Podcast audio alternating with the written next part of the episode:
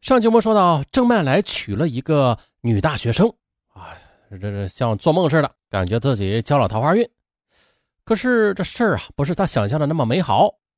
女大学生柯瑶要求他不许将自己的身份公之于众，可是郑曼来不乐意啊，想把身份跟所有人挑明，意见不一致，于是两人就经常的发生口角啊，吵架。二零零八年七月，大专毕业了，柯瑶却没有跟丈夫团聚。而是回到了老家发展，应聘到了老家的一家企业担任策划部的经理。这不，上班后的第一天呢，柯瑶便打电话给丈夫提出了分手，这令郑麦来瞠目结舌。可是柯瑶她没有说明离婚的原因，她不再接郑麦来的电话，委托哥哥啊做她的离婚代理人，这令郑麦来丈二和尚摸不着头脑啊！从此整天是心急如焚。接着，为了挽回妻子的芳心，郑曼来请求电视台的记者出面调解。那天呢，当郑曼来带着记者找到柯瑶之时，他却对着镜头说：“是郑曼来自己首先提出离婚的，我呢只是成全他而已。不是我究竟做错了什么呀？”可是无论如何怎么哀求，郑曼来甚至当街的跪地示爱，柯瑶始终表情冷漠，无动于衷。经过几个月的折磨，郑曼来也是精疲力尽了。他见妻子去意已决，便也就不再抱有任何幻想，同意离婚。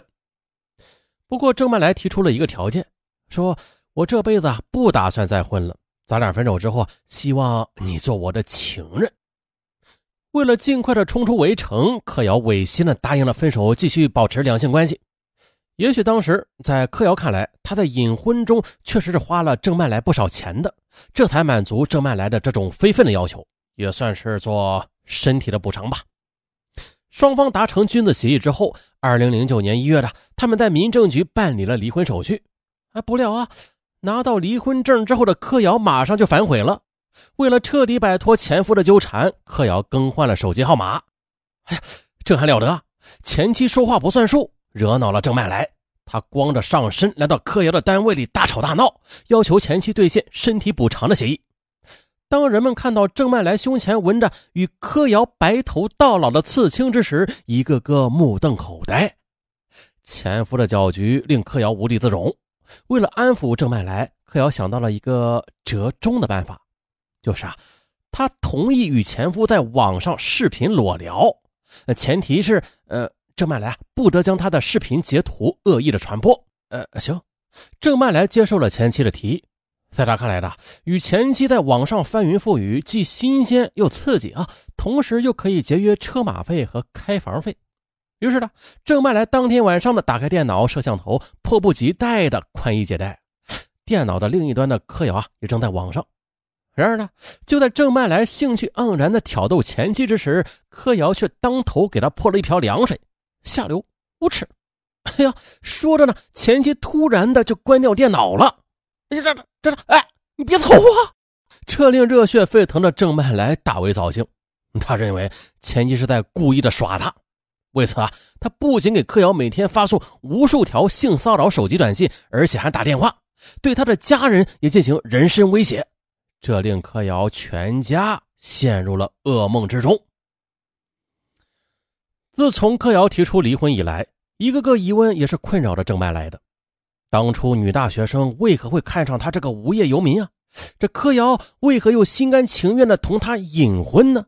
那离婚的背后究竟又隐藏着怎样的真相啊？一直到二零零九年五月六日，郑麦来在清理前妻的旧物之时，无意中发现了柯瑶的一本隐婚日记。他这么一看呐，顿时气的是七窍生烟。只见柯瑶在一篇日记中是这样写到的。我知道，在我们交往中，也许我一直在欺骗他吧。每次的相见，我都存着目的性的，而他却一直以为我是在想他。而其实的，我从来就没有想过要和他过一辈子的，至少在领结婚证之后，我没有想过。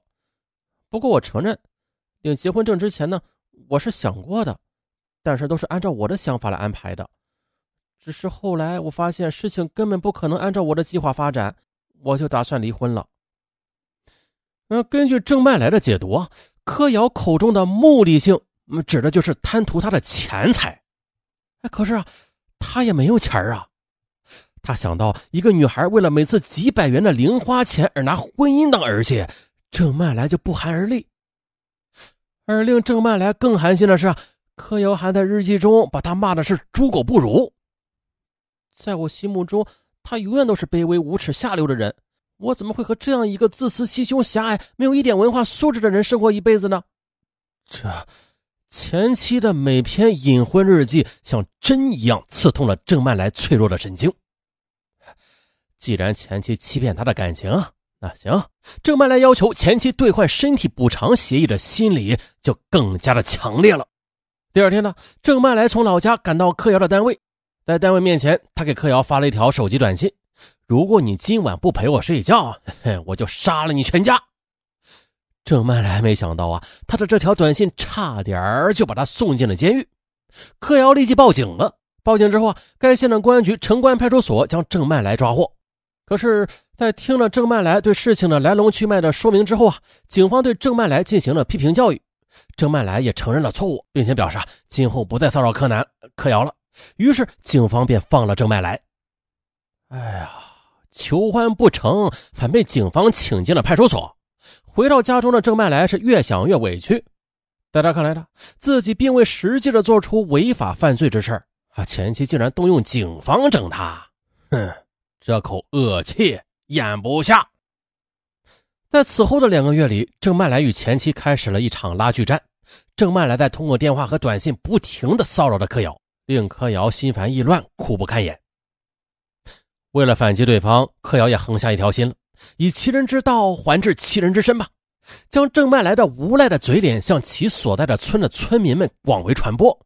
而这一下，郑麦来在村里也出名了。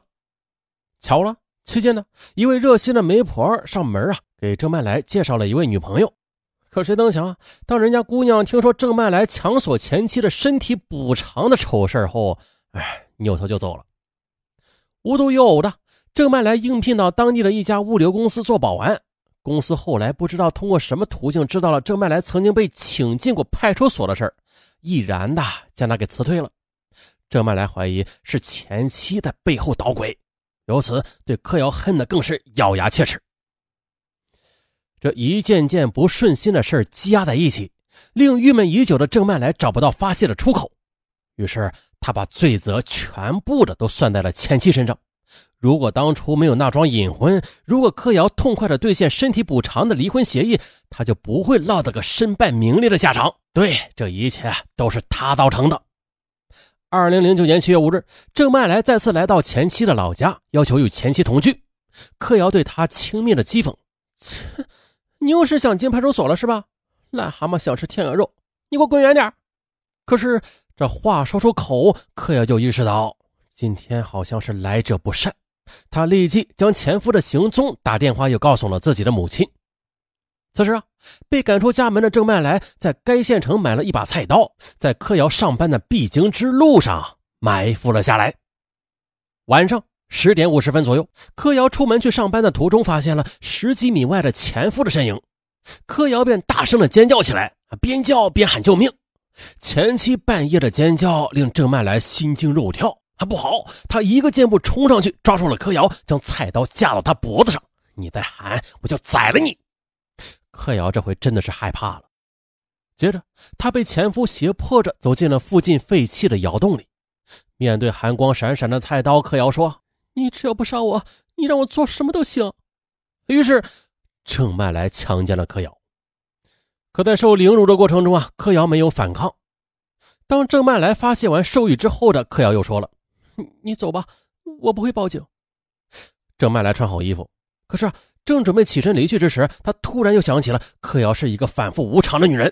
他突然的又将柯瑶扑倒在地，一边用双手死死的掐住她的脖子，一边咆哮道：“哼，你不报警才怪呢！你你骗鬼去吧你！”在掐晕柯瑶之后，郑麦来又挥刀向前妻的喉咙上砍去。作案后，郑麦来租车连夜逃回老家。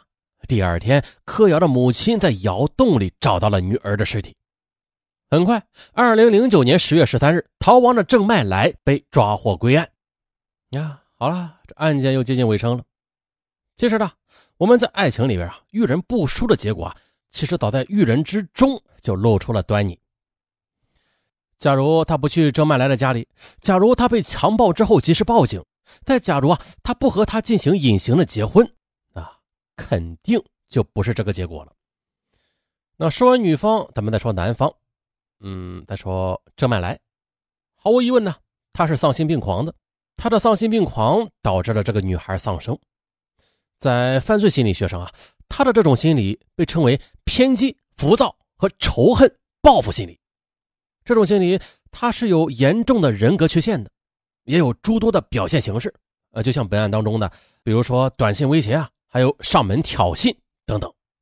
再加上他的诸多不顺啊，最终呢，他便把所有的不顺啊都归结到了柯瑶的身上，由此的惨案发生。那也许有听友会问了，说那怎样防备这样的人呢？其实这个问题本来就不对，我们呢要从自身做起，与人交往要真诚，不要存在恶意、自私的目的性。做到这一点呢，你不用去特意的防备。这种人呢，就自然的离你远去。好了，本案就到这儿，咱们下期再见。